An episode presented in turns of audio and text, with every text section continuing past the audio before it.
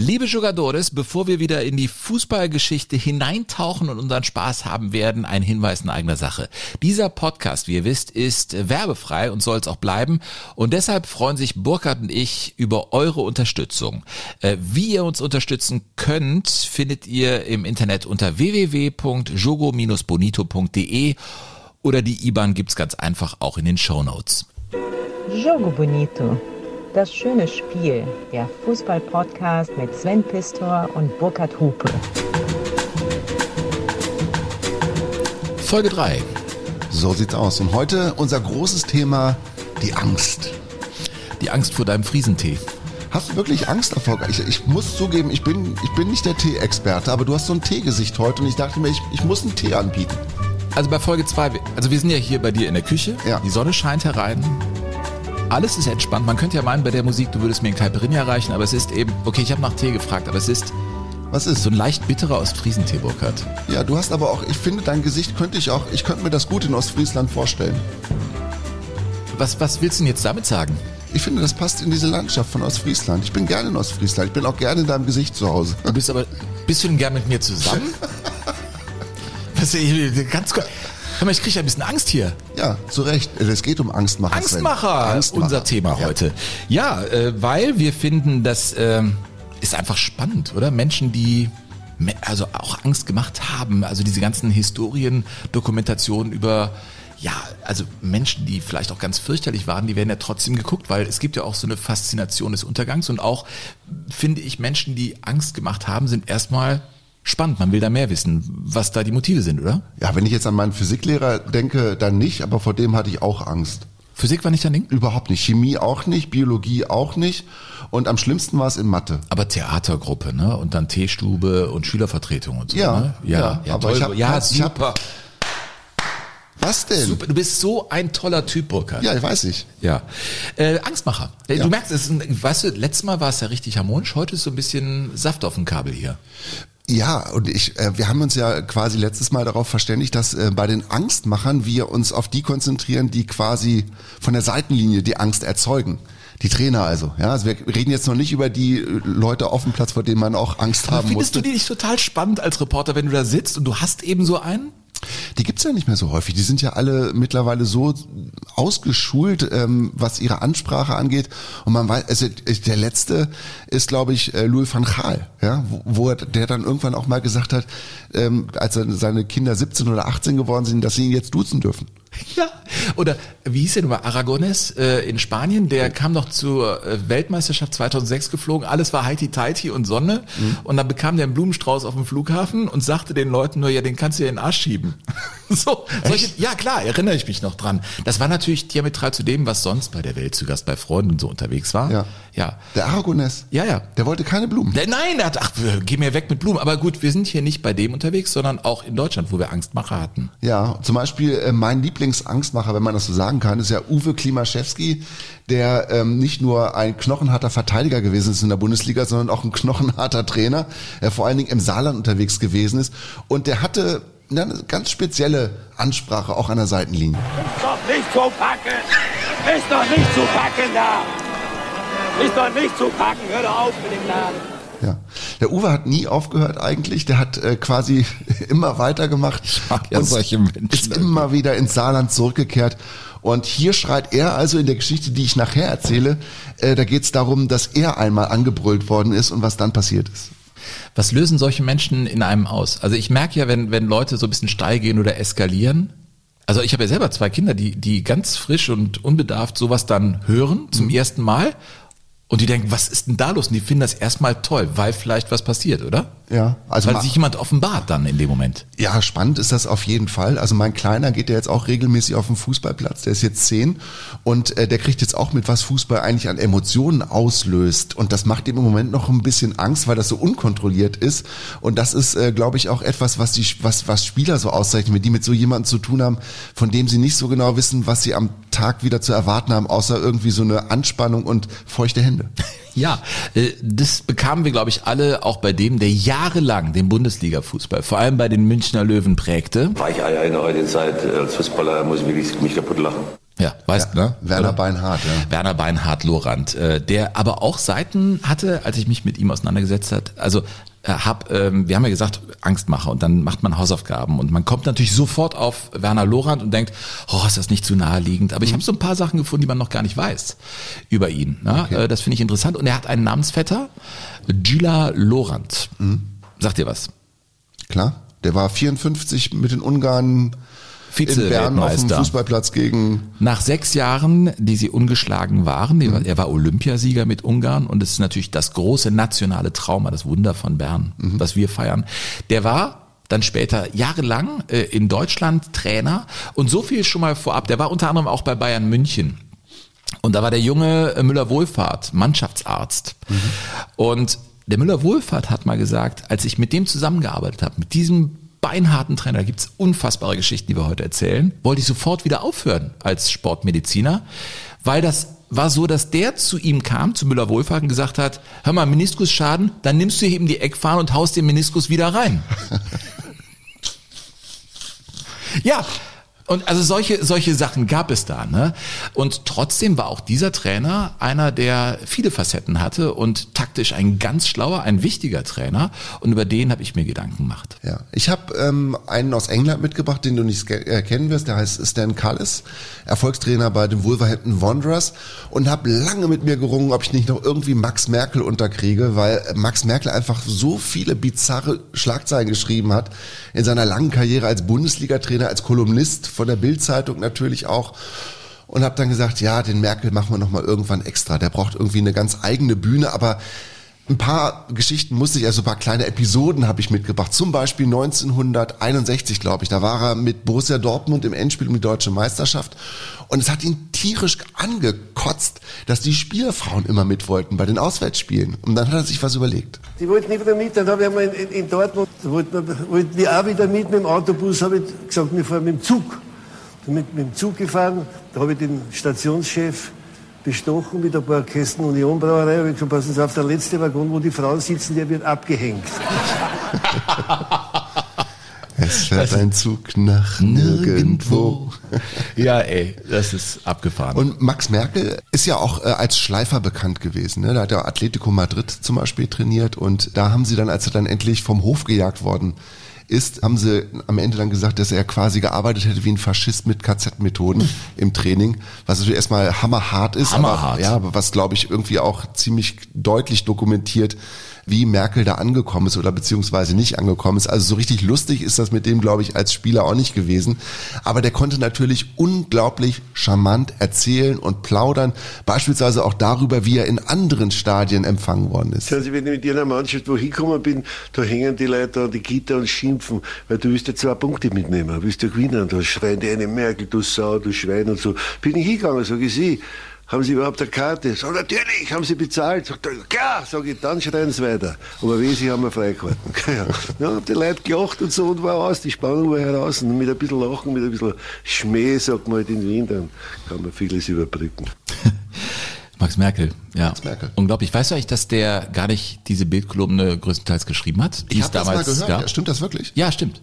Es gab einen äh, Redakteur, der es geschrieben hat für ihn, Ja. aber man hat es ja immer verschlungen, finde ich. Es war lustig, wenn er so vor der Saison die Leute da eingetütet hat. Ja, Ja, total. Irgendwie. Also es war eigentlich, man hatte das Gefühl, es war relativ weit weg von dem, was Ja. Wirklichkeit war. Ja. Aber wenn man so den Kern rausgepult hatte aus seinen Schmähungen, äh, dann hatte man doch das Gefühl, könnte was dran sein.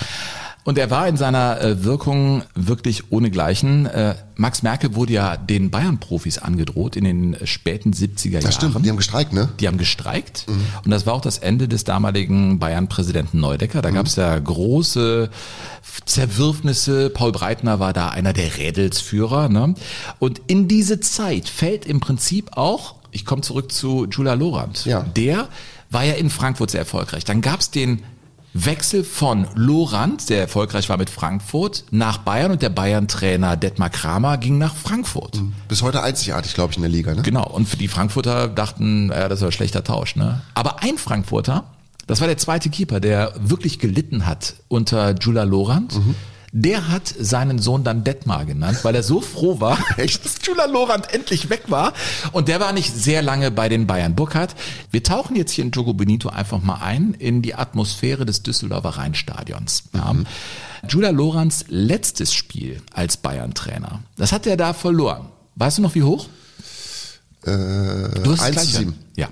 Die haben mal 0 zu 7 gegen 0 Schalke zu 7. verloren. Das war 1976 und die zweithöchste Niederlage. Du hast vollkommen richtig gesagt. Das war sehr gut, Burkhardt, weil das war nicht abgesprochen. Ja, ich kenne die Anzeigentafel. Da gibt's ein ganz tolles Bild mit der Anzeigentafel. Und die hörst du jetzt im Prinzip am Ende. Ich habe die Schlusssequenz, ja, ja, es ist bei YouTube wunderbar. Dieses Spiel Düsseldorf gegen Bayern München steht unkommentiert, einfach so abgefilmt, ja, bei YouTube. Und da habe ich mir die Schlusssequenz mal genommen, das Ende von Jula Lorand als Bayern-Trainer. Das klang dann so und also ich finde, man ist sofort wieder im Flutlicht in den späten 70er Jahren. Hör einfach zu und genieße.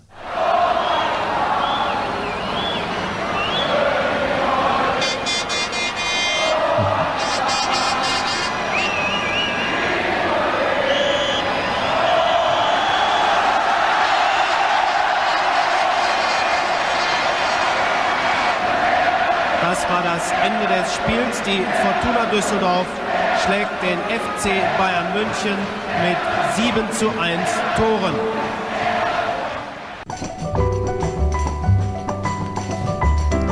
Ich habe da eine Gänsehaut, wenn ich das höre. Das ist super. Und das ist, ich, ich finde es so toll, weil das ist ja das, was es, was es sein soll, dieser Podcast. Also dieses große Überraschungsei. Und das ist jetzt wirklich was, was mich komplett, komplett abgeholt hat und reintauchen lässt. Und jetzt weiß ich auch wieder, dass Fußballspiele sich anders angefühlt haben. Früher. Man hat es natürlich mit, mit anderen Augen erlebt und mit anderen Ohren natürlich auch. Als Teenager beispielsweise. Aber die Stadien haben sich anders angehört. Und ah, ich finde, ich bin, bin ganz ergriffen jetzt gerade. Ich meine, wir reden vom schön. Düsseldorfer Rheinstadion, das ja jetzt auch wirklich keine Schönheit gewesen ist. Das wurde gesprengt. Es wurde, es wurde, zu, es wurde zu Recht weggesprengt. Denn es hatte eigentlich immer nur Festtage, wenn Borussia Mönchengladbach der Europapokal gespielt hat. Oder DFB-Pokal gegen den 1. FC Köln. So sieht's aus. Darum geht's in der nächsten Folge. ja, da hab ich weißt eine, du das schon? Ja, weiß ich schon. Und ich habe da eine überragende Nummer, glaube ich, in Vorbereitung. Ich werde dich da überraschen mit einer Geschichte rund um Günther Netzer, die so noch nicht bekannt ist. Da recherchiere ich Ich gerade. weiß alles über Netze. Nein, du wirst äh, neue Sachen erfahren, hundertprozentig. Echt? Bevor wir eintauchen bei den Angstmachern und wirklich zu unseren Hauptdarstellern kommen, ich bin sehr gespannt auf diesen Engländer auch. Stan Cullis. Stan Cullis. Müssen wir noch ein bisschen nachwischen äh, von der zweiten Folge. Buero, deine Ja. äh, Ja. War falsch, ne? Was soll ich sagen? Ja. Also du hast letztes Mal wirklich so behauptet, Nein, dass ich das habe der gesagt, Bauer ist. ich, ich glaube, Buero äh, heißt übersetzt Bauer. Enrico Enrique Buero war ja der Rinderbaron, der die WM 1930 nach Uruguay geholt hat mit seinem Geld. Ja, er heißt, das heißt nicht Bauer. Ich hätte bei dir Das heißt- abgeschrieben und der Lehrer hätte sofort gewusst, dass ich bei dir abgeschrieben habe. Ja, weil ich das schlauere Gesicht habe. Ja, so ist es nämlich. Ja. Und Buero heißt gar nichts im Prinzip. Okay, Das, und- das, ja, wie heißt jetzt Bauer Bauer? heißt Campesino. Okay, so, äh, Gilly Gillis war auch so einer der Angstmacher. Da ist noch ein Nachtrag von dir. Das Ja. war ja dieser völlig irre Mäzen von Atletico Madrid aus Folge 2, die natürlich sehr hörenswert ist, liebe Ein, Leute. ein durch und durch schlechter Mensch, habe ich Ja. glaube ich in der zweiten Folge schon gesagt, der einfach auch ein maßloses Leben gelebt hat. Und ähm, ich habe eine Sache, die hätte ich eigentlich erzählen müssen, habe ich irgendwie verschwitzt. Also er hat also allerlei Dinge sich auch zugelegt, die man als normaler Mensch gar nicht braucht. Und unter anderem dann gegen Ende seiner Amtszeit auch einen Flugzeugträger. Ja, Flugzeugträger. ein Flugzeugträger. Ein Flugzeug, Nee, also jetzt ja, ein so- Flugzeugträger halt. Und ja, genau. Und der, der guckte dann auch häufiger in so Gesichter wie deins und wurde gefragt, Mensch, Jesus, warum ein Flugzeugträger? Ja, natürlich. Und seine Antwort war ganz einfach, Sven. Weil ich noch keinen hatte. So. Oh Mann, ey, Jesus Gilic. Aber haben wir den jetzt dann irgendwie, ja, der ist ja auch dann irgendwie aus dem Leben, Leben geschieden dann. Ja, der ist dann, er ist dann erlöst worden, muss man sagen. So. Und die Atletico und die Fans von Atletico sind auch erlöst worden. Ich kann nur Folge 2 empfehlen. Äh, sind wir hier in der Werbeecke jetzt? Bei dir kommt bald ein Buch raus, wobei also Leute hören das ja vielleicht später, dann ist es schon längst raus. Ja. Äh, Deine Geschichten bringst du zu Papier, die kommen im November raus. Mitte November kommen die raus. Ja. Und Wie heißt dein Buch? Das Buch heißt Der Weisheit letzter Schuss. Also das ist die unbedingte Kaufempfehlung für das Weihnachtsgeschäft. Äh, Geschichten von und mit Burkhard Hupe, ne? Und wir beide sind auf Tour. Pistors Fußballschule, mein Programm und ich konnte dich als meinen Geschichtsprofessor. äh, Da habe ich jetzt so Schulstunden. Ich werde das auch wieder wie Schulunterricht aufziehen, glaube ich. Und in der Geschichtsstunde bist du definitiv im Lehrpersonal dabei. Ich freue mich tierisch. Ich auch. Und wer jetzt irgendwie, man kann schon Tickets kaufen, das kann ich an dieser Stelle ankündigen, aber wer jetzt denkt, äh, ey, die sind ja in Reda Wiedenbrück, wie? Äh, Sind die käuflich? Hat der Tönnies die geholt? Nein, liebe Leute. Wir sind völlig unkäuflich, aber Tickets kann man trotzdem erwerben für Pistors Fußballschule und mein neues Programm heißt Ein Herz für Vollpfosten. Und Ja. da bin ich vor allem im Westen unterwegs. Und deshalb bin ich auch dabei. Haben wir noch was? Achso, wer uns schreiben will. Dir kann man faxen oder Brieftauben schicken? Oder wie war das? Ja, nee. Ist, ich meine, bei dir gibt's ja auch noch Ostfriesentee. Wer trinkt eigentlich noch Friesentee? Ja, ich trinke überhaupt keinen Ich Tee. trinke immer zu Hause so Frauenpower heißt der Tee Echt? oder ja, die haben immer so Namen oder irgendwie die der du Badezusatz heißt bei uns dann irgendwie Auszeit oder lass es dir gut gehen. Also es ist nicht mehr nur Badezusatz. Und ist das dann auch so? Also hält der Tee dann auch, was er verspricht und der Badezusatz? Nein, aber die Frau. Ja? So. Oh. Ja, natürlich. So, Knister, ähm, knister. Knister, knister. Ja, bei uns ist ja heute, wir müssten wieder so, so eine Spannung aufbauen hier zwischen uns. Wobei, die haben wir. Also dir kann man ernsthaft, wenn wir jetzt äh, Leute haben, die... Mhm. Per Twitter. per Twitter kann man dir Geschichten schicken. Kann mein ganz normaler Name, Burkhard Hupe, in der Mitte mit K und mit H, hinten mit D und Hupe wie die Autohupe. So, genau. Dann findet ihr mich. Wir Lust haben, mit euch natürlich da draußen Kontakt aufzunehmen, weil ihr bestimmt auch coole Geschichten kennt, die hier vielleicht mal erzählt werden sollten. Mhm. Mir könnt ihr schreiben bei Instagram äh, oder, das klingt schon direkt irgendwie besser, ne? Bei Instagram und Facebook. Ja, weil du es aber auch so gut aussprechen Instagram kannst. äh, und Machst du Gram oder Gram? äh, keine Ahnung. Ich, äh, wenn, ich, das- wenn ich dich sehe, denke ich eher an Kram. Fuck! Ich, also Instagram Was denn? und Facebook und bitte Leute äh, bewertet unseren Podcast, äh, wenn ihr TikTok? Lust habt. Nein, mache ich nicht. Tick Tack, was? TikTok. Das sind alles Altherrenwitze mittlerweile. Äh, Aber du bist auch ein Boomer. Schlag mal nach, was das Boomer? ist. Ja, ja, das ist einer der Babyboomer. Nein, so wir wir schweifen wieder Ich hatte ab. drei Burkhard. Brüder, die habe ich immer noch. Ich bin ein Babyboomer. Nein, ein Boomer ist einer, der keine Ahnung von Jugendsprache hat. Ach so. Ja. Mann, ey, du bist so lost. So, Das also verstehe äh, schreibt uns und bewertet gerne diesen Podcast, denn es gibt ja so viele und wenn ihr den mögt, dann bewertet den doch, das tut uns gut und der Sache auch. Aber wir sind in zwei Wochen auch wieder da und werden bis zum nächsten Urknall Jogo Bonito machen. Eine Sache hast du noch, Schlachtenbummler. Wolltest Ja. du dich drum kümmern? Äh, Uns hat übrigens Olli geschrieben. Olli hört diesen Podcast und der hat seine Definition vom Schlachtenbummler geschickt, denn wir haben ja diese Reportage, da sagt Kurt Brumme 1970, Eben noch Hochstimmung. Nein, das, das können die Nerven von normalen Schlachtenbommlern gar nicht mehr ertragen. So, also das ist die Frage, die aufpoppte. Woher kommt der Begriff Schlachtenbummler? Olli, der unseren Podcast hört, äh, hat mir eine Definition geschickt. Äh, Er schreibt hier Schlachtenbummler, der besonders im Deutsch-Französischen Krieg 1870-71 aufgekommene Begriff bezeichnet Zivilisten, die aus Neugierde an die Front kamen. Im Sportjargon Anhänger einer Fußballmannschaft, die zu einem auswärtigen Spiel der Mannschaft mitreist. Das ist die Definition von Olli. Vielen Dank dafür. Was hast du noch gefunden? Ja, heute würde man wahrscheinlich Groundhopper sagen. Damals waren es eben die Schlachtenbummler.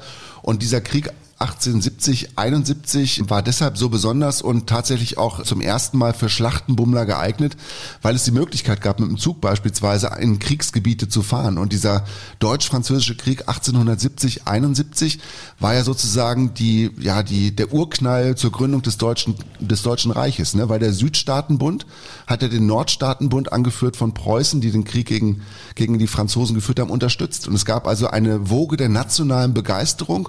Und dann wurden eben auch noch die Franzmänner, wie man damals gesagt hat, besiegt. Und es gab so einen, einen nationalen Impuls, der sozusagen dann auch zur Reichsgründung geführt hat. Und in der Folge dieses nationalen Überschwangs wollten die Menschen einfach sehen, wo das eigentlich passiert ist, diese, wo diese Erfolge gefeiert wurden. Ja. Und man hat dann damals auch ähm, so Schlachtengemälde gemalt tatsächlich und hat die dann in einem Nebengebäude des Saarbrücker Schlosses ausgestellt. Und da sind die dann auch hin, haben wir sie also erst die Bilder angeguckt, die dazu gemalt worden sind zu diesem deutsch-französischen Krieg und sind dann an die Schlachtfelder gezogen. Da gab es rund um Saarbrücken, Elsass-Lothringen eine ganze Menge und haben sich dann so den Schauer des, des gewonnenen Krieges geholt. Haben wir das da auch geklärt? Ja. Wie schön. Und im Zuge dieses Ja, schön, ich Schlachtenbummlers, weiß nicht. Also, komm. naja, das, das jetzt mal aufgeklärt zu haben, finde ich. Also da ist der Begriff ja jetzt wirklich hinlänglich erklärt. Der Schlachtenbummler. 1970, wir sind bei Kurt Brumme, meinem Mhm. Vorvorgänger als Moderator von Liga Live, der dieses Spiel reportiert hat in Mexiko bei der WM. Italien gewann ja mit 4 zu 3 nach Verlängerung. Es stand 1 zu 1 nach 90 Minuten. Es wogte hin und her. Es war das Jahrhundertspiel. Die L'Equipe schrieb, das Spiel hat keine Parallele. Und damit ist, glaube ich, fast alles beschrieben. Und witzigerweise der Wiener Lehrerverband, das war ja so ein packendes Spiel weltweit, schrieb am Tag danach, wir haben angesichts dieses Spiels für ihre Begeisterung Verständnis. Und da waren angesprochen die Schüler, die nicht zum Unterricht kamen, weil sie noch völlig fertig waren vom Vorabend. Der Wiener Lehrerverband, die Österreicher, immer wieder. Ne?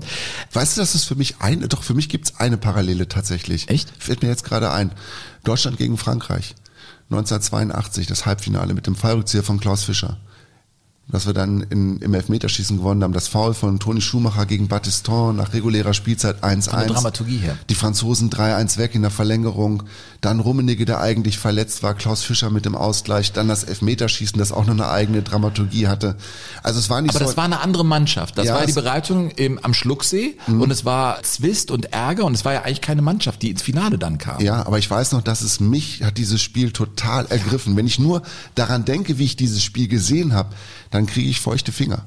Ich habe das gar nicht mehr gesehen. Äh, und ich bin dann hoch, ich weiß noch ganz genau, äh, bei meinen Eltern, wir haben das gesehen, das Spiel, und ich musste die Schlussphase dann am Radio hören. Oben, ich hatte so ein, früher hatte man die auf dem Sperrmüll, diese Radios mit diesem, dieser Lampe, die dann anging, wenn man es äh, anmachte. Ne? Dauerte dann ein bisschen, Dauerte ein ne? bisschen und dann fuhr es ja hoch und dann konnte man das am Radio hören. Ich habe es nicht mehr ausgehalten, das zu gucken.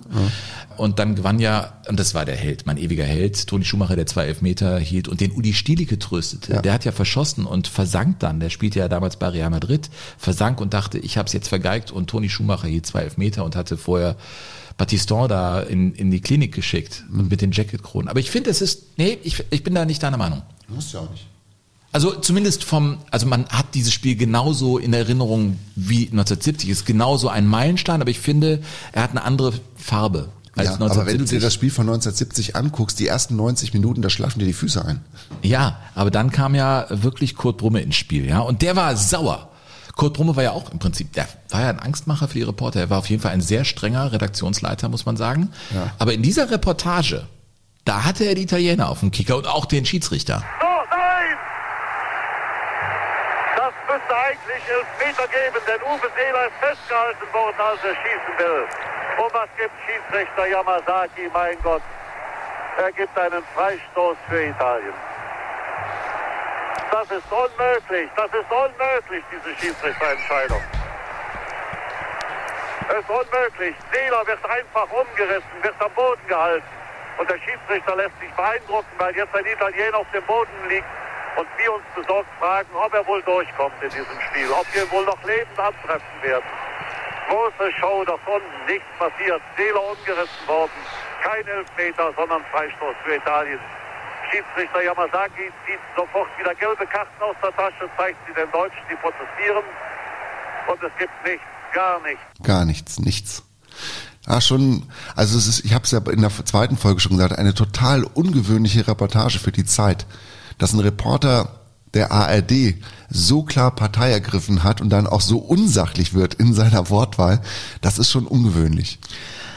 Da war ja ähm, Rivera derjenige, der dann den entscheidenden Treffer für Italien erzielte. Als die Deutschen ausglichen zum 3 zu 3, war der so verzweifelt, dass er ins eigene Tornetz gebissen hat. Das ist ja auch so ein Foto, was man kennt. Stimmt, ja. Pure Verzweiflung, ja, pure Verzweiflung, Angst davor auszuscheiden. Und wir haben ja darüber gesprochen, in dieser Reportage sterben Italiener und sie erwachen dann wieder. und wird festgehalten mit beiden Händen von der Sisti. Mein Gott, ist das ein Fußball hier. Das ist ja entsetzlich. Das ist ja widerlich, was hier gespielt wird. Die ersten Sitzkissen fliegen ins Spielfeld sehr zurecht. Sehr zurecht. Und jetzt schiebt ein Italiener den Ball noch weg. Man kann nur sagen, so etwas habe ich noch nicht gesehen. Zehnter Eckball von rechts. Die Italiener wollen den Ball wegtreten, lassen dem Deutschen den Ball gar nicht. Da liegt wieder einer am Boden. Burknitsch ist soeben verstorben, sehe ich. Aber er, nein, er steht auf. Er steht auf. Weil der Ball hereinkommt. Der Schiedsrichter kümmert sich nicht drum. Ja, Wahnsinn. Ne? Also jetzt Ja, und ich meine, am Ende hat äh, Italien dann im Finale gar nichts mehr zu bestellen gehabt und ist sang- und klanglos untergegangen. Die waren einfach völlig platt. Und äh, alle Italiener, wir können es sagen, haben doch dieses Spiel tatsächlich überlebt. Ja, aber es gab nach diesem äh, Spiel, ich meine, Italien war damals schon Urlaubsland Nummer eins für die Deutschen. Es gab große Spannungen. Ne? also es war, gab große Probleme auch dann im Tourismus und äh, die Deutschen hatten große, ja, große Schwierigkeiten auch mit italienischen Gastarbeitern, wie man damals noch sagte, hier vor allen Dingen im Westen umzugehen. Also dieses Spiel hat wirklich deutliche Spuren hinterlassen. Und wo wir gerade beim Thema sind, es gab tatsächlich, und das ist ja, es ist nicht tragikomisch, sondern es ist einfach eigentlich nur fürchterlich, aber es gibt eine Geschichte, die da irgendwie passt. Also man macht sich jetzt so ein bisschen lustig über, über das Spiel 1970, aber es gab tatsächlich mal in Italien einen Profi, der erschossen wurde, weil er einen Spaß gemacht hat. Oh. Und zwar ist der eine Legende von Lazio Rom, spielte da 109 Mal für die italienische Nationalmannschaft 1974 bei zwei Länderspielen. Und es war am 18. Januar 1977, dass Luciano Recchioni, er war Nationalspieler, zu einem Juwelier ging, äh, das war ein befreundeter Juwelier in Rom mit zwei Mannschaftskollegen und dachte sich, Mensch, es so ein Riesenspaß, sich eine Sturmhaube überzuziehen, da reinzurennen mit einer Knarre und zu sagen, das ist ein Überfall. Oh. Hat er gemacht.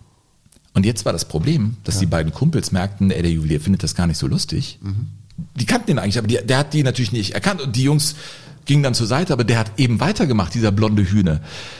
Und dann hat er den tatsächlich erschossen, weil er kurz vorher schon mal überfallen wurde. Und dann hat er eben so gehandelt. Und so wurde dieser Fußballprofi tatsächlich tödlich verletzt und erschossen. Furchtbar. Furchtbare Geschichte. Ne? Es gab einen Freispruch, weil äh, das natürlich irgendwie äh, nicht, das war ja Notwehr in dem Sinne und das war nicht justiziabel oder äh, wurde so dann entschieden, aber auch so einen Fall hat es mal gegeben. Auch sowas erzählen wir hier in Jogo Bonito.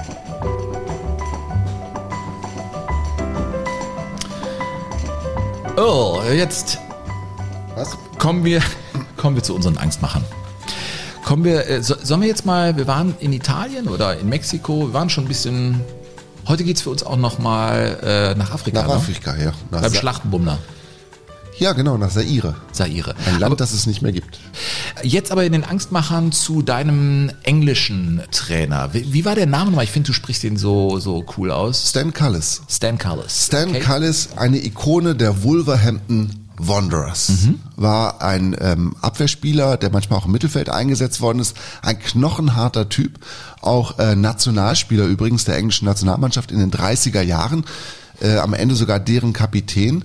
Und um zu begreifen, was das für ein Typ gewesen ist, ne, im Ruhrgebiet würde man sagen, das war ein gerader Nagel, ja, Stan Cullis. Und ähm, die englische Nationalmannschaft reiste also 1938 auch mit Stan Cullis nach Berlin, also nach Nazi-Deutschland. Und das war natürlich 38 war ein kompliziertes Jahr weltpolitisch, ne, weil Hitler hat aus seinen Expansionsgedanken dann auf Taten folgen lassen. Und ähm, die Engländer strebten also diese Appeasement-Politik an. Ne? Also das heißt, mit dem Feind reden und immer, solange man redet, bekämpft man sich nicht. Und das war natürlich genau das, was Hitler wollte und was letztendlich auch den Untergang geführt hat. Aber 1938 im Mai war es eben so, dass die Engländer nach Berlin kamen und natürlich vorher die große Diskussion war, zeigen wir den Hitlergruß oder nicht? Also bei den Hymnen sozusagen, weil sie natürlich wussten, die Nazi-Größen sind auf der Ehrentribüne. Und es gab einen Graben, der wirklich quer durch die Mannschaft ging und Viele waren dafür und manche waren dagegen. Und Stan Carlis beispielsweise ist dagegen gewesen und hat sich gewehrt, äh, an diesem Spiel ähm, teilzunehmen. Und diese Nummer, äh, zeigen die Engländer den, den Hitlergruß, ja oder nein, spielte dann auch letztendlich bei der äh, britischen Wochenschau, die dann in den Kinos lief, eine große Rolle. And the English team in white shirts give the Nazi salute during the German national anthem. 115,000 spectators packed the Great Olympic Stadium and are rewarded by an orgy of scoring. After England have taken a 3-1 lead, Matthews, their right winger, runs through to add a fourth. Ja, die Engländer haben es äh, 6 zu 3 gewonnen am Ende ohne Stan Cullis und sie wurden heftigst kritisiert dafür, dass sie den Hitlergruß gezeigt haben bei der deutschen Hymne. Und ähm, das haben sie auch noch lange mit sich rumgeschleppt. Und ja, Stan Cullis ist sich selber aber immer treu geblieben, hat dann im Krieg tatsächlich auch gegen die Deutschen gekämpft als Soldat. Vor allen Dingen hat er aber Fußball gespielt. Er hat quasi dafür gesorgt, dass es Ablenkung an der Front gab. Die Engländer haben quasi nahe der Frontlinien auf dem europäischen Festland immer wieder Fußballspiele ausgetragen. Und Stan Cullis hat da eben auch mitgespielt und war so ein knochenharter Typ, dass er ähm, auch, als die Ärzte ihm gesagt haben, du musst jetzt mal aufhören mit dem Fußball, weil du hast so viele Gehirnerschütterungen gehabt, beim nächsten Mal fällst du tot um. Dann hat er trotzdem weitergespielt und ist dann irgendwann mal von einem Auswärtsspiel mit dem Zug nach Hause gekommen und ist bewusstlos geworden. Und da erst hat er geschnallt, okay, Stan, es geht nicht mehr weiter, du musst jetzt einfach was anderes machen. Und dann lag es natürlich nahe, Trainer zu werden. Und er ist ein gefürchteter Trainer geworden bei den Wolverhampton Wanderers. Bis heute der erfolgreichste äh, Trainer, was möglicherweise auch an seinen Trainingsmethoden lag. Er ist äh, dann auch mal äh, damals von den ähm, britischen Kollegen der BBC gefragt worden, wie er denn äh, das Sommertrainingslager der Wolverhampton Wanderers so angelegt hat. Well, we've been doing a variety of training. We started off with endurance training, cross country, uh, road running, and uh, we did athletic track running. Hurdling was part of our training as well. Ja. And of course, we've done in the last week or so more ball work. Ja, in der letzten Woche ein bisschen mit dem Ball gearbeitet, aber vorher Ausdauer, äh, Querfeldeinläufe, Straßenläufe, Hürdenläufe. Die Spieler mussten 1,45 Meter hoch über die Hürden springen konnten, sonst sind sie direkt rausgeflogen. 1,45 Meter? 1,45 Meter, das musste er erst mal hinkriegen aus dem Lauf. Ne? Alter, ey. Ja. 1,45 und Stan Cullis ist aber bis heute der erfolgreichste Trainer der Wolverhampton Wanderers, ist insgesamt dreimal englischer Meister geworden mit denen in den 50er Jahren, hat den FA Cup tatsächlich geholt, ist eine Ikone. Und nach ihm ist im Molineux Stadion von den Wolverhampton Wanderers auch eine Tribüne benannt worden in Stan Cullis Stand. Und äh, dieser Stan Cullis hat von seinen Spielern alles abverlangt. Ja, also der war so ähnlich, du hast ja von Jula Lorand erzählt, ne, wenn die verletzt gewesen sind, dann musste da wirklich, also das Bein musste quasi lose aus der Hose baumeln, bis er das irgendwie anerkannt hat, dass das eine echte Verletzung ist. Er hat, es gab eine Nummer mit einem Abwehrspieler, der blutete im Unterleib während des Spiels. Und dann stellte man irgendwie, im Nachgang hat man festgestellt, er hatte einen Blasenriss. Und dann hat er aber zu seinem Mediziner gesagt, du nimmst den erst vom Platz, wenn er hinten, wenn er hinten raus tropft. Das ist dann während des Spiels Echt? nicht passiert und er ist dann natürlich ins Krankenhaus gekommen und ist aber nach einer Woche war er wieder beim Training. Ach du liebes bisschen, Und die ey. Spieler haben, die wurden nachher gefragt, warum waren sie so erfolgreich? Warum hat diese Mannschaft so gut funktioniert? Und da haben die Sp- die Spieler haben einhellig gesagt, weil wir alle Stan Cullis gehasst haben. Mhm. Deshalb haben wir zusammengehalten. Ja, das ist ja vielleicht das Erfolgsrezept auch von Angstmachern. Ich meine, es gibt ja welche, die auch wirklich Erfolg hatten mit ihrer Methode. Also man hört das und denkt, das, das kann doch alles gar nicht wahr sein. Also ich habe ja den Podcast bei WDR 2, einfach Fußball, habe mit ihm da gesprochen, mit Patrick Helmes. Und über eine Geschichte, die er da so erlebt hat mit seinem Trainer Felix Magath am Mittellandkanal. Der hat also fast jeden Kilometer im Dauerlauf natürlich kennengelernt. Der wurde da immer hin und her geschickt. Und was sagt er über den Mittellandkanal? Da habe ich auch jeden Kilometer von gesehen. Fast. Komm, über Magath müssen wir kurz sprechen. Du sagst, äh, Hart. cooler Typ. Hart? Super Typ, ja. Aber sehr einfach eigentlich auch. Also ordnen dem Ergebnis sehr vieles unter. Und wenn du an die Grenze gehst, dann ist es für ihn okay. Wenn er aber merkt, wie bei mir am Anfang, dass ich nicht bereit bin, an die Grenze zu gehen, dann eckst du mal kurzzeitig an. Dann landest du in der zweiten Mannschaft und spielst gegen St. Pauli 2, fliegst direkt vom Platz mit einer roten Karte nach einer Tätigkeit. Und dann sagst du, herzlichen Glückwunsch, willkommen in Wolfsburg. Da habe ich abends zu meiner Frau noch gesagt, jetzt bin ich angekommen. Wieder da, wo er 17-Jähriger war, sozusagen auf in der, Asche, ne? Auf Eigentlich. der Asche. In der Asche deiner Karriere in dem Und Moment. das war der zweite Gamechanger in meinem Leben. Die Wolfsburg 2 Nummer. Tatsächlich. Und das hat was mit mir gemacht, weil es war halt so, ich habe halt donnerstags bin ich rausgeflogen, weil Felix meinte, es reicht absolut gerade nicht. Was machst du jetzt? Du gehst in die und zweite. du warst körperlich eigentlich ich war, äh, okay. ja, ne? aber da war ich noch sehr viel mit Widerworten beschäftigt und sag ich, Felix, das können wir so nicht machen. Ich sag, können wir doch, siehst du ja.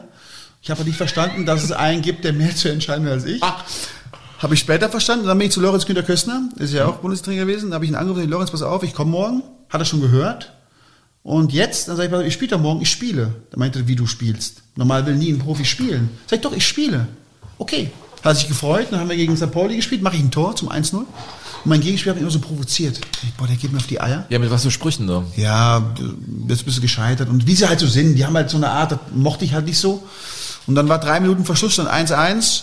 Und dann wollte er einen Freistoß schnell ausführen. Und da habe ich ihm das Bein gestellt und dann ist er beim Ball gefallen. Dann sage ich, oh, sorry. Schiri hat das gesehen, rote Karte. Dachte ich, oh, das Scheiße, gibt Ärger. Abends Lorenz angerufen. Sag ich, Trainer, tut mir leid, das war nicht extra. Okay, alles gut. Nächsten Tag Videoanalyse.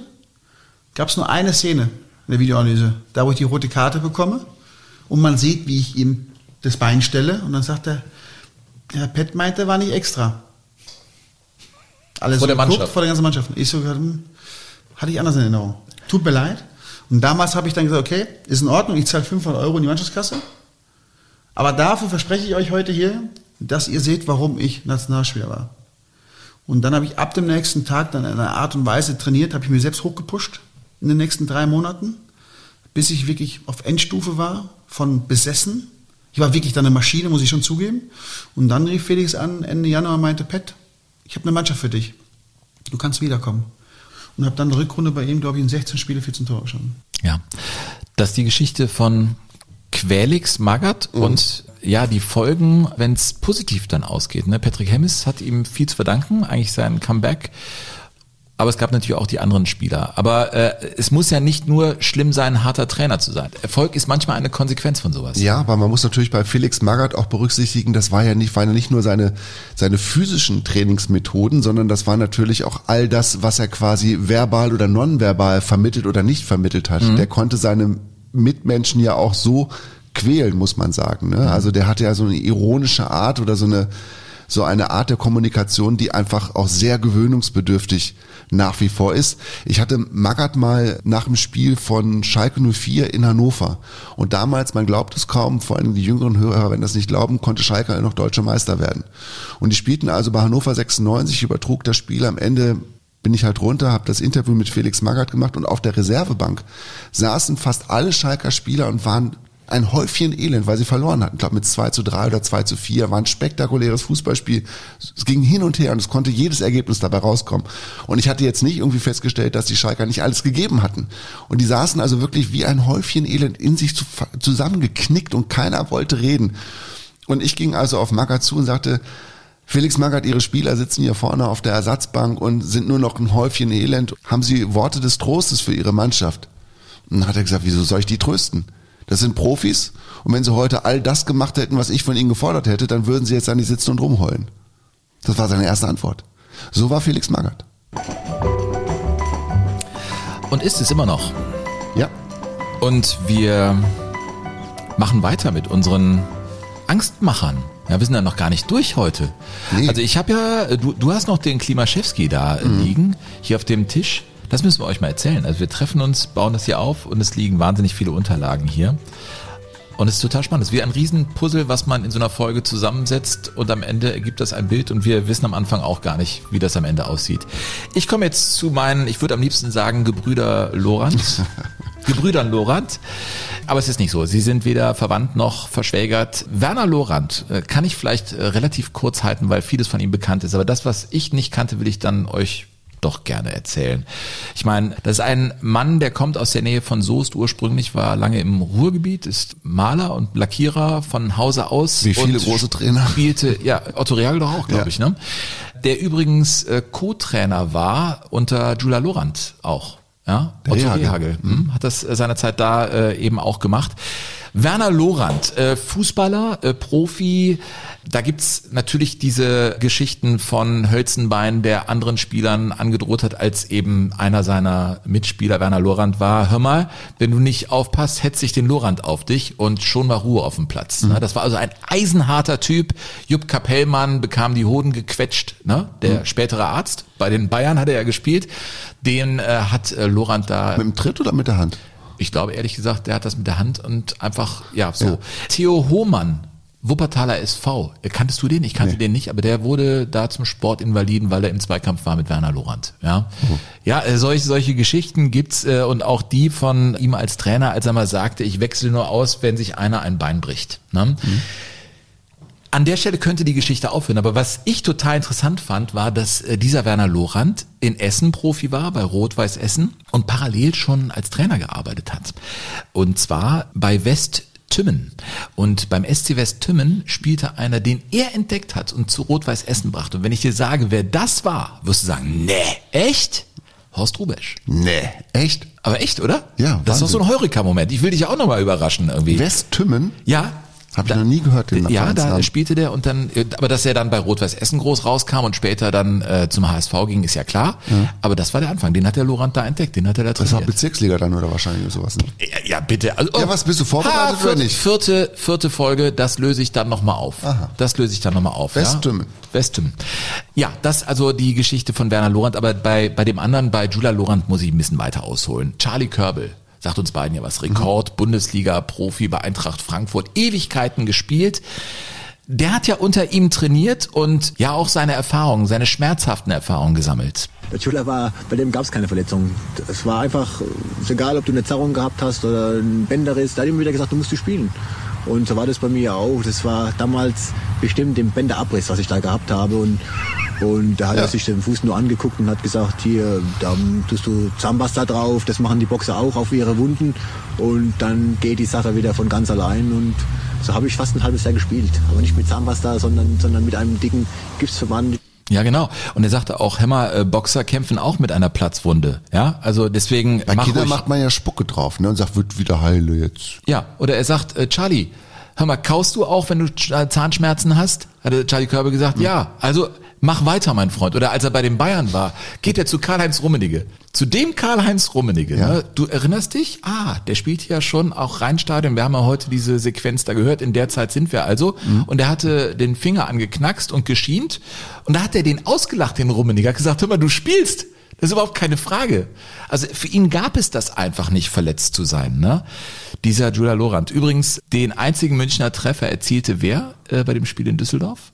Weiß ich nicht. Geht's nach Julia Lorand, war es dieser Gurkenthaler oder wie der heißt, der heute als Libero spielt. Augenthaler. Augenthaler. Den hatte er Gurkenthaler. Gurkenthaler? Ja, aber äh, kommen wir vielleicht zu auch Inhaltlichem bei ihm. Ich meine, der war nicht nur Metzgermeister, sondern auch ein Visionär. Die Herkunft ist ja schon spannend mit Ungarn und dieser Wahnsinnself, mit wem er da auch gespielt hat, mit Puschkasch und wem auch immer. Ne? Petit, ja klar. Mhm. Richtig, der war also richtig fit und lange in Deutschland bei verschiedenen Vereinen. Er ging erstmal zum Reiter SV, dann war er in Lautern, in Duisburg, beim 1. FC Köln, Kickers Offenbach und so weiter. Und er brachte in den deutschen Fußball die Raumdeckung. Ah, Also er man, ja, als er kam, war ja hier noch WM-System und vielleicht die Viererkette, die die Engländer brachten in, äh, bei der WM 66. Aber er war das genau. Der brachte im Prinzip die Raumdeckung und das hat äh, den Jürgen Grabowski zum Beispiel sehr imponiert seiner Zeit in Frankfurt. Der hat gesagt, hey, dieser Julia Lorand, der war ja unfassbar cool, was der uns beigebracht hat.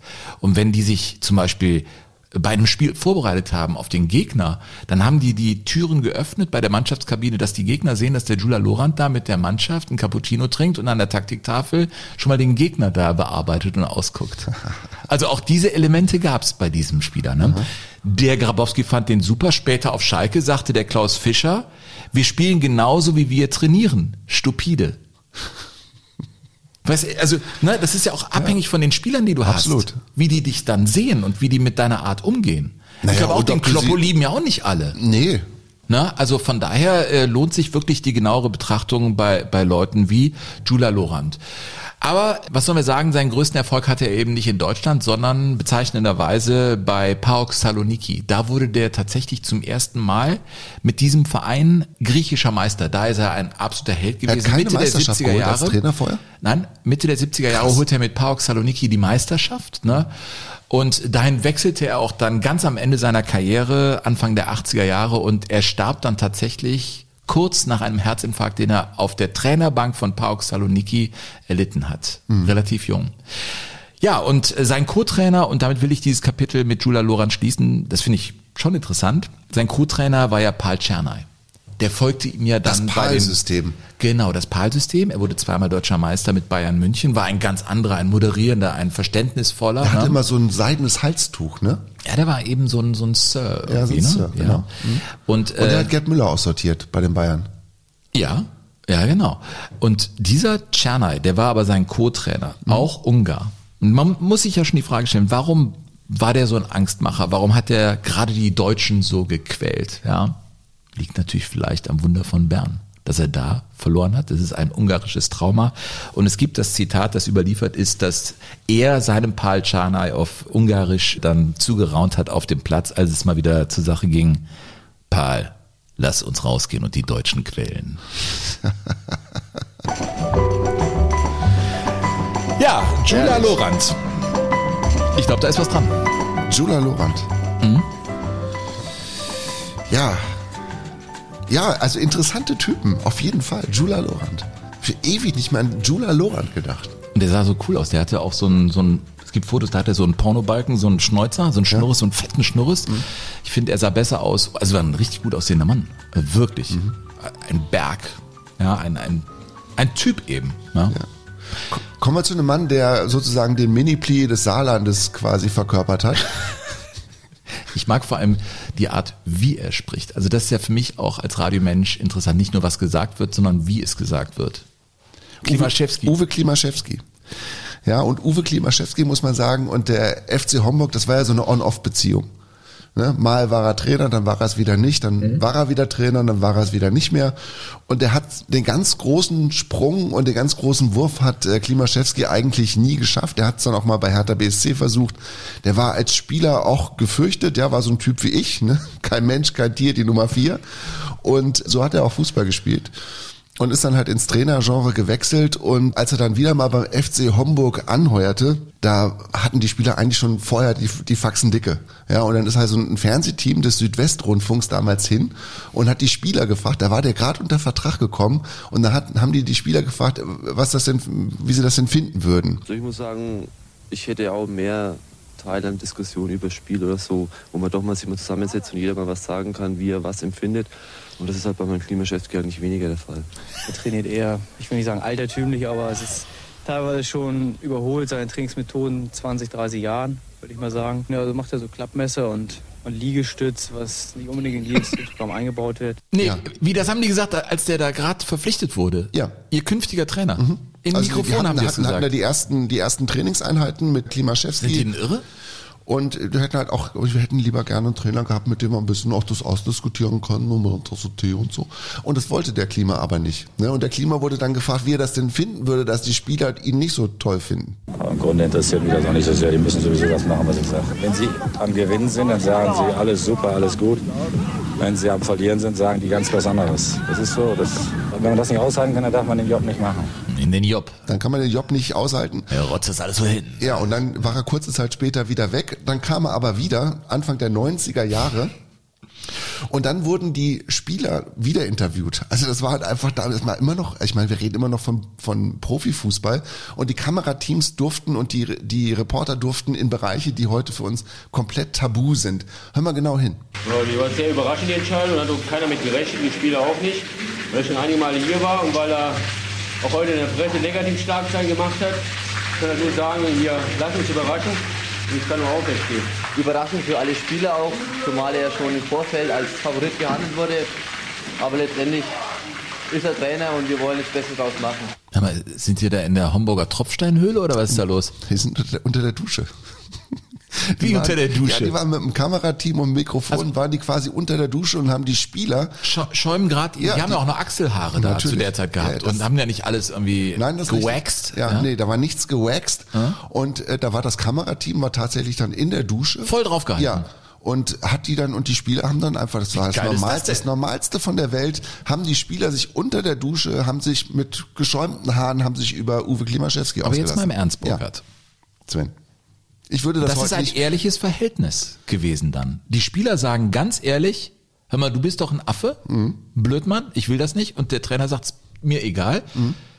Kann man natürlich sagen, das geht gar nicht. Auf der anderen Seite ist das einfach nur ehrlich. Du bist ja auch so ein Typ. Der, du würdest mir sagen, wenn ich ein Blödmann wäre, würdest du mir sagen, du bist ein Blödmann. Mhm. Findest du das so grundfalsch, solche ehrlichen Statements?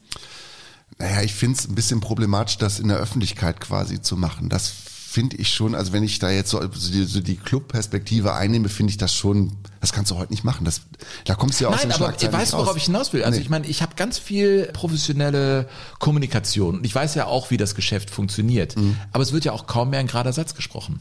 Ja, das stimmt. Also es gibt nur noch wenige und ähm, die haben dann auch oftmals auch keine Lust mehr, weil sie wissen, dass sie halt immer wieder angefragt werden. Thomas Müller zum Beispiel ist ja so jemand oder Mats Hummels.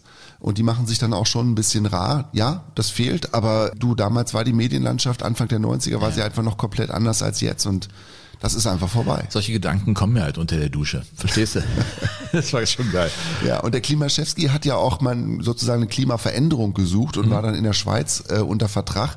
Nicht sonderlich lange, kam dann zurück und wurde gefragt, Mensch, Klima, was war denn los in der Schweiz? Der Klima in der Schweiz? In der Schweiz wo man so mit Goldwaage unterwegs ist und Uhren einstellt? Richtig. Also ich passe nicht so sehr in die Schweiz, glaube ich, rein. Die grüßen dreimal am Tag Grüezi, Grüezi. Und wenn ich den dann ein bisschen da hart an die Kandare genommen habe, der Schwarze, dann wollten die das nicht so sehr. Nee, ich liebe ihn. Ja, die wollten das nicht so sehr. Nee, die wollten das nicht. Ja. Und dann kam er wieder zurück und war dann kurze Zeit später wieder beim FC Homburg. Und da gibt es diese eine Episode, die ich einfach so großartig finde. Zweite Liga, FC Homburg, Klimaschewski, schlechte Laune, er hatte oft schlechte Laune und dann hat er seine Mannschaft am Rosenmontag zum Training bestellt. Und er war pottensauer, keiner wusste so richtig warum, aber jeder wusste, das Training wird hart und anstrengend. Aber Klima hatte auch eine weiche Seite und hat gesagt, okay, wir machen Straftraining, aber wir machen es nicht auf dem Ascheplatz, sondern im Stadion. Und dann ist er also mit seiner Truppe ins Stadion gegangen und äh, hat er trainieren lassen und irgendwann tauchte ein Typ auf, der stellte sich also auf die Aschenbahn und schrie nur laut über den Platz, Klima, runter vom Rasen, runter vom Rasen. Und das war der Platzwart. Brüder hieß der und er wurde Brüder genannt. Und der Klima hat ihn ignoriert, dann rief der wieder, Klima, runter vom Rasen. Und dann hatte der Klimaschewski echt eine Krawatte Rief, ja klar, rief, kann ich auch verstehen. Ja, aber dachte ich, ey, was, was will der Blödmann? Ich will ihr Training was machen. Was nervt der ja, Typ? Er war der Platzwart und der Vereinswirt gleichzeitig. Mhm. Die Vereinsgaststätte war auch neben, nebenan. Und der war halt irgendwie angetrunken wahrscheinlich. Und dann hat er sich gedacht, okay, der kriegt jetzt einen Denkzettel, an den er sich lange erinnern wird, hat seine Spieler in die Kabine geschickt, der Klimaschewski, und hat gesagt, holt mal die Sprungseile. Und dann haben die die Sprungseile rausgeholt, haben den Platzwart eingefangen, haben den an den Pfosten geknebelt. wie eingefangen? Ja. Wie im Lasso eingefangen? Ja, wie, wie im Wilden Westen. Ja, wie so ein Rind, so über die Und haben ihn dann, dann quasi ja. an dem Pfosten als Marterfall benutzt. Ja. Ja, und der war richtig festgezurrt. Und dann hat er die Spieler Aufstellung nehmen lassen an der Strafraumbegrenzung. Jeder hatte einen Ball und dann ging es nur noch darum, den Platzwart zu treffen. Voll assi. ja, und irgendwann, und das ist ein Bild, das finde ich so großartig, irgendwann kam dann die Frau des Platzwartes und Vereinswirtes Brüder mit einem langen Brotmesser ins Stadion gestürmt und hat ihren Mann befreit.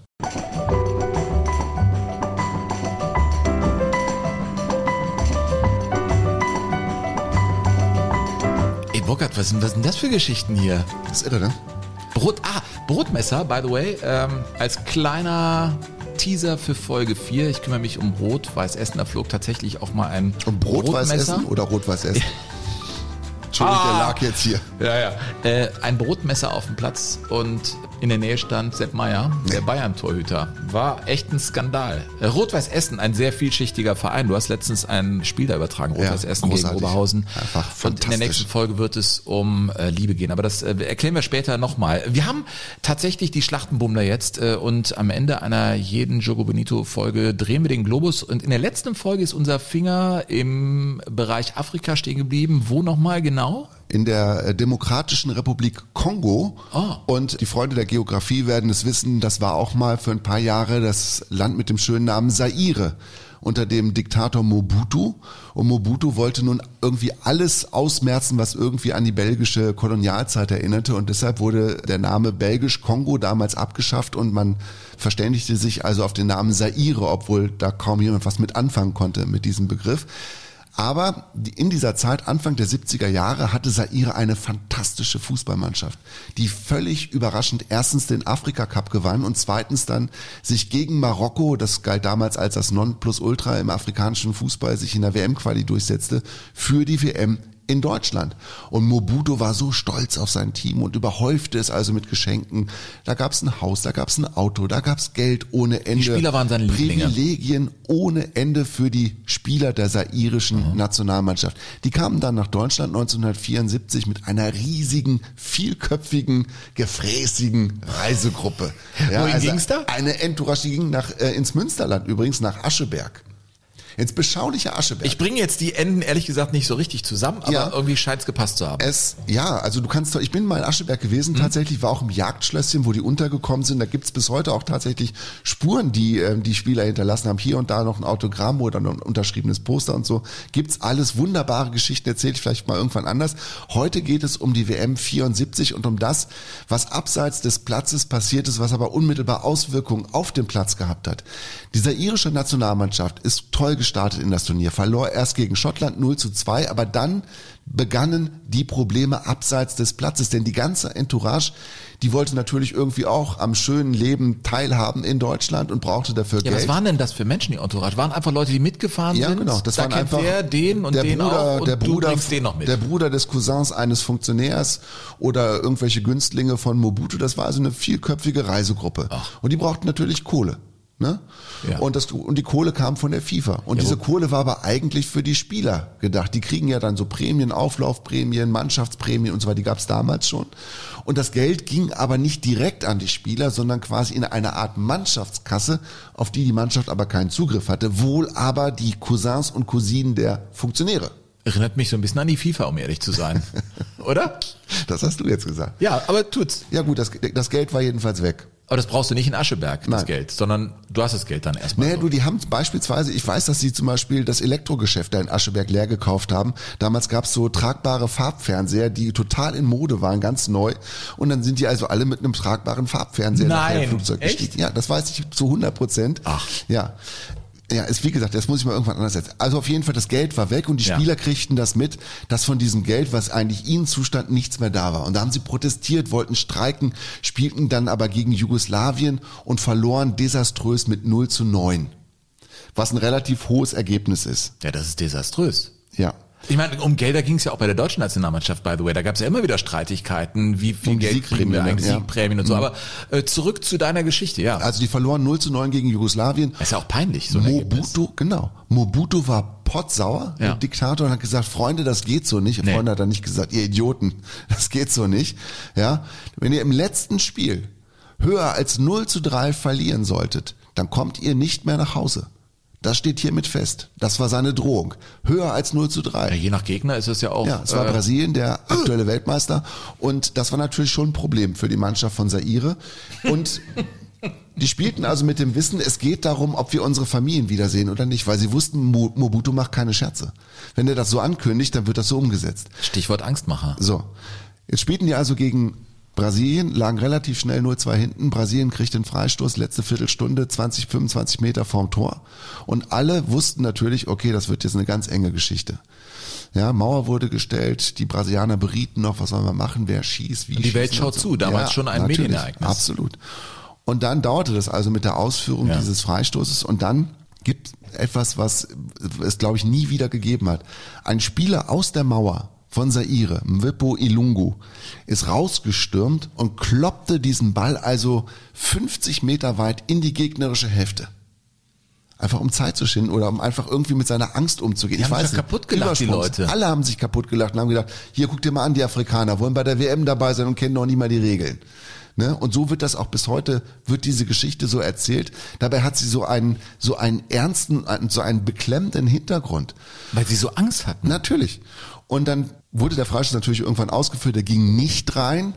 Ja, und die Brasilianer schossen auch nur noch ein Tor. Das heißt, die Mannschaft von Zaire durfte dann auch wieder nach Hause. Aber kein einziger Spieler hat dann noch irgendwelche Privilegien genossen. Mobutu hat sich abgewandt vom Fußball und hat sich dann auf, ähm, aufs Boxen kapriziert, hat wenige Monate später dann den Boxkampf von Muhammad Ali und äh, George Foreman, Rumble in the Jungle, du wirst dich erinnern, der große Kampf in Kinshasa, den hat er dann organisiert und mit viel Geld ausstaffiert und ja, Fußball war einfach erledigt. Habe ich richtig mitgezählt? Dann haben die 0 zu 2 verloren, 0 zu 9 und 0 zu 3. Und damit war die WM beendet, ne? 0 zu 14 unterm Strich, ja.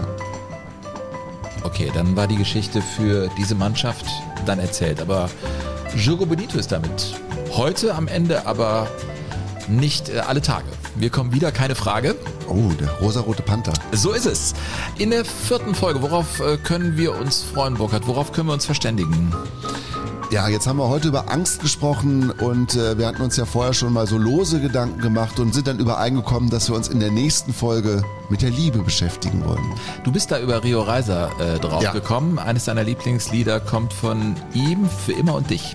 Für immer und dich. Ich habe vor kurzem bei den Kollegen von WDR 5 ein wunderbares Zeitzeichen gehört, kann ich nur jedem em- empfehlen. Das kann man sich auch online noch äh, reinziehen. Zeitzeichen in der ARD Audiothek, großartige Geschichte. Und äh, was ich gar nicht so im Kopf hatte, war, dass Rio Reiser tatsächlich schon 25 Jahre tot ist. 25 Jahre, Ja. das ist echt lang. Das ist echt lang. Also Liebe ist unser großes Motiv für die nächste Folge. Ich werde dann mm, mich ein bisschen um Rot-Weiß Essen kümmern. Ich habe es dir ja schon äh, angekündigt, weil da spielt Liebe und ein Erweckungserlebnis Mitte der 50er Jahre eine Riesenrolle. Und ich finde, dieser Verein hat es einfach verdient, auch mal so richtig hineingestellt zu werden in dieses emotionale Regal, dass man einfach weiß, warum ist Rot-Weiß Essen eigentlich ein großer Verein des deutschen Fußballs. Ich finde, da ist auch ein bisschen Aufklärungsarbeit meine Mission bei äh, Rot-Weiß Essen. Was bringst du mit? Ich weiß es noch nicht so richtig. Es gibt ein paar wunderbare Vereinskarrieren. Charlie Körbel haben wir heute schon einmal gehört. Das könnte ich mir vorstellen, dass ich ein bisschen was über Charlie Körbel erzähle. Das wäre so eine Nummer, die ich mir gut vorstellen könnte. Und Sven, wir müssen noch, das dürfen wir nicht vergessen jetzt, wir müssen quasi noch einmal den Globus drehen, damit wir wissen, wo wir uns in der nächsten Folge Wir drehen den Globus. Wo geht's hin? Südkorea. Südkorea. Ist das nicht großartig? Äh, Das ist deine Aufgabe da, was irgendwie, meine Güte. Okay, Südkorea. So ist Jogo Bonito. Das war die dritte Folge, liebe Leute. In zwei Wochen gibt es schon die nächste mit dir, mein lieber Burkhardt. Und mit dir, mein liebes Teegesicht Sven Pistor. Der ist jetzt mittlerweile ausgetrunken, ja, Äh, dieser Ostfriesentee. Ich hoffe, ihr hattet euren Spaß. Schreibt uns gerne, kommentiert, bewertet diesen Podcast, bleibt uns treu und wir freuen uns, dass ihr uns folgt. Tschüss zum nächsten Mal. Tschüss. Jogo Bonito. Das schöne Spiel. Der Fußball-Podcast mit Sven Pistor und Burkhard Hupe.